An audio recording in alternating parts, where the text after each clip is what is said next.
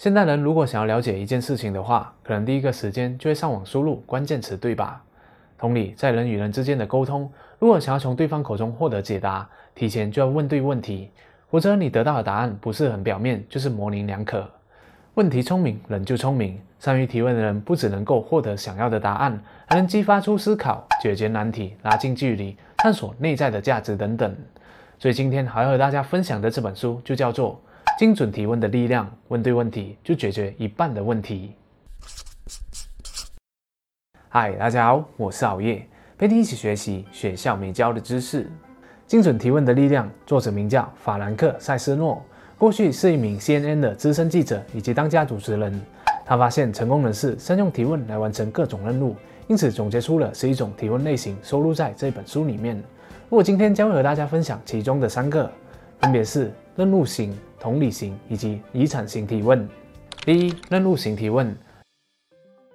当我要求别人做一件比较困难的事情的时候，比如说策划社区活动、呼吁响应环保、对抗全球暖化、一起联手创业等等，可能会遭受到对方的拒绝，又或者是配合的意愿程度不大。这是因为我们的要求可能不符合他们的价值观，认为做了并不会给他们带来什么样的好处，所以这时候我们就可以通过任务型提问来找出你和对方一致的目标，创建使命感，让别人心甘情愿地加入你或是帮助你。具体的步骤有三个：第一，找出对方的价值观；第二，设立共同目标；第三，双方扮演着什么样的角色。举个例子来说，你是一个爱狗人士，想为流浪狗狗做点什么。可是，毕竟一个人的力量有限，所以就必须寻求身边的人的帮助。这时候，我们就可以通过这些问题来引导出对方的价值观。比如说，请问是什么驱使你去老人院去当义工呢？这对你有什么样的意义？我之前在脸书看到你和一群人在海边清理垃圾，请问你这样做的背后的原因是什么？为什么你会想要捐钱给母校？听完了对方的发表之后，你可能会收到类似想要回馈社会、助人为快乐之本。能获得满足感，觉得很有意义等等的价值观。接下来，你就要把这一个价值观和你的目标做连接，让它变成你们一起共同的目标。你可以随后提出流浪狗的社会课题，发表个人的看法和感受。比如，人有可能会被流浪狗攻击而受伤，染上疯犬病，而解决这个课题是目前你想要做的事情。如果对方的价值观是想要回馈社会的话，这时候你就可以对他说：“想要解决这一个课题，就是一种回馈社会的方式。”那么这样一来，你的目标就符合他的价值观，就更容易的说服他人来帮助你了。如果对方表现出感兴趣的话，最后再提出我们想要改变什么，问如何携手完成目标，能走多远，谁要负责什么等等的问题，来彼此决定在实现目标的过程当中是扮演什么样的角色。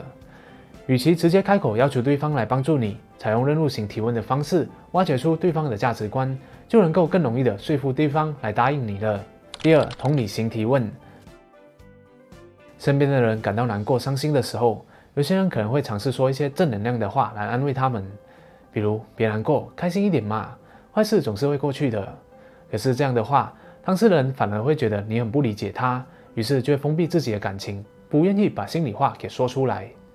所以这时候我们就要使用同理型的提问，它着重于情感，站在对方的角度去思考为什么他们会害怕、伤感，又或者是激动的原因。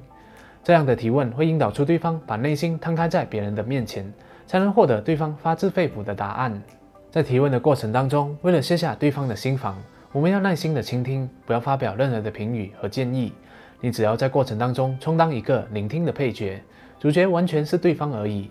在对方沉默的时候，应该静默的等待；在他们思考的时候，不打岔，让他们想要说什么就说什么。提问的方式非常的简单，一开始呢，可以大方的问对方。怎么了？你现在感觉怎么样？这时候别期望他马上对你掏心掏肺，而是一步一步的慢慢发掘和探索。你现在很难过吗？多和我说一点吧。然后呢？如果这时候发现对方在此一不安、不肯透露的话，就换一个话题吧，因为他可能有难言之隐。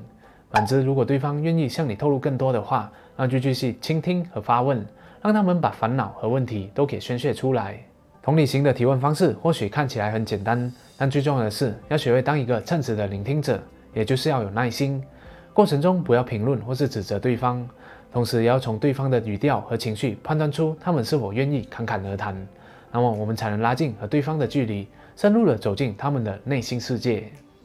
第三，遗产型提问。如果觉得人生好像没有什么意义的话，那就可以借用这个提问方式来自我解答。你可以问一问自己：此生的我成就了什么？改变了什么？帮助了谁？有什么是值得我引以为傲的？挖掘出以前所获得的成就，除了能够帮助你建立自信、表达感恩以外，也可以知道自己喜欢的是什么，想追求的是什么，未来想要实现哪一个目标，明白什么才是你真正重要的事情。有时候我们会对自己的未来感到非常的迷茫，不知道要如何去规划，不了解自己喜欢或是在乎的是什么，表现出非常的被动，很容易随波逐流。这时候就可以通过内心的对话来问问自己：如果没有任何限制的话，你最想做些什么事情？最想进行什么样的冒险？希望别人怎样记得你？如果写自传的话，你希望书名和内容是什么呢？得到了答案之后，就可以把它们写下来做清单。有了方向，就可以做规划了。然后专注的去执行就对了。这一个提问方式有点类似于好业之前所说过的葬礼游戏一样。看完了这一部影片之后，你也可以在下方简介点击链接前往去观看参考。遗产型提问也能让我们从过往中的失败经验吸取教训，比如你曾经犯了什么样的错误，后悔没有做些什么事情，以及你遭遇到什么样的挫折等等。把这些宝贵的经验总结出来，以后可以和别人分享，给别人带来启示。那么你的过错就变得更有意义了。总而言之，遗产型提问就是能够帮助我们理清人生意义，探索自己内心想要做的事情，以及做出反思的自我提问方式。好了，今天的分享就讲到这里了。我们来回顾一下：任务型提问可以用来建立一致的目标，让人愿意帮助你；同理型提问适合用来安慰以及拉近你和对方之间的距离；遗产型提问则是用来找出人生意义和目标，并且从过错中来反思。这一本精准提问的力量里面还收录了其他八个提问的方式，有兴趣的朋友不妨可以购买来参考学习。正如爱因斯坦曾经说过的一句话：“提出一个好问题，往往比解决一个问题更为重要。”谢谢大家的观赏，希望今天的影片对你有所启发。如果你喜欢好业的影片的话，就请你订阅好业的频道，点赞和分享，启发更多的人。那如果不小心点到小铃铛的话，就更好了，这样好业就可以争取在每逢周三晚上七点半的时候躺在你面前的机会了。如果你想要持续的提升自己各方面的软实力的话，也可以加入好业的免费电子报哦。我们将会不定时的给你送上高素质的资讯和使用技巧，帮助你有效的培养人生软实力。我们下一集再见。